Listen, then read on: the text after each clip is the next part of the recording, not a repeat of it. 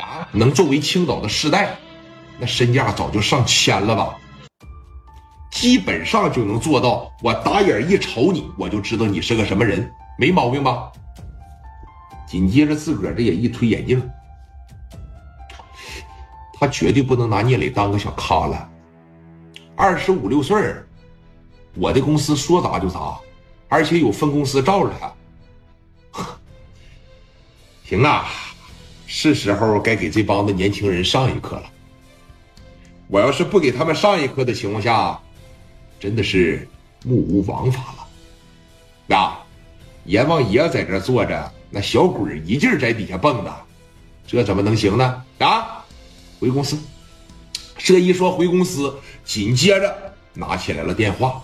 我还是那句话，人家也有看家护院的，而且人家那看家护院的才牛逼呢。大力啊，带着兄弟给我盯一个叫聂磊的。啊，全豪实业公司，对他每天都在这个地方上班。看看他每天下了班以后回哪儿住，找个合适的机会，把他给我请到我这儿来。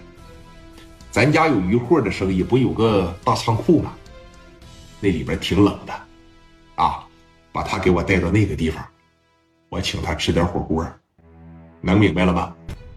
大力的在那边一脸的横肉，眼睛不眨啊，就跟马洪涛那眼一样不眨。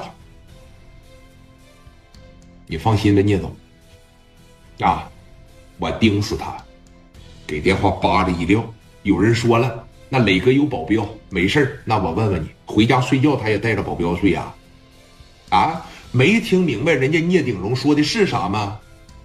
看看他几点上班，几点走，从家里边给我绑出来。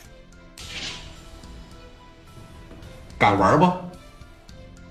玩的真大，这叫高手之间的过招。聂鼎荣这边啊是急眼了，那不急眼的情况下是真不行了。咋的？你聂磊有保镖？你有多少保镖啊？你平常出门带一百个保镖吗？你带二十个、带五十个保镖不可能吧？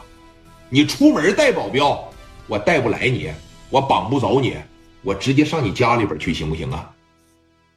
我感觉聂鼎荣这胆儿也是真大呀。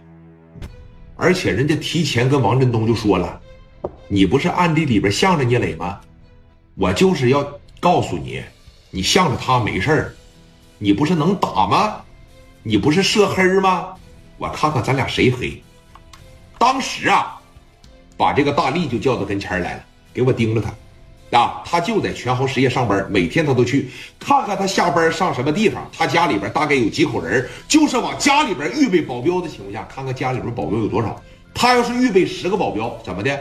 我带三十个人去，我绑不走你吗？我带五十个人去，绑不走你吗？就对于聂鼎荣这种人，这大笔一挥，我只要给钱，有多少个混社会的得替我做事啊？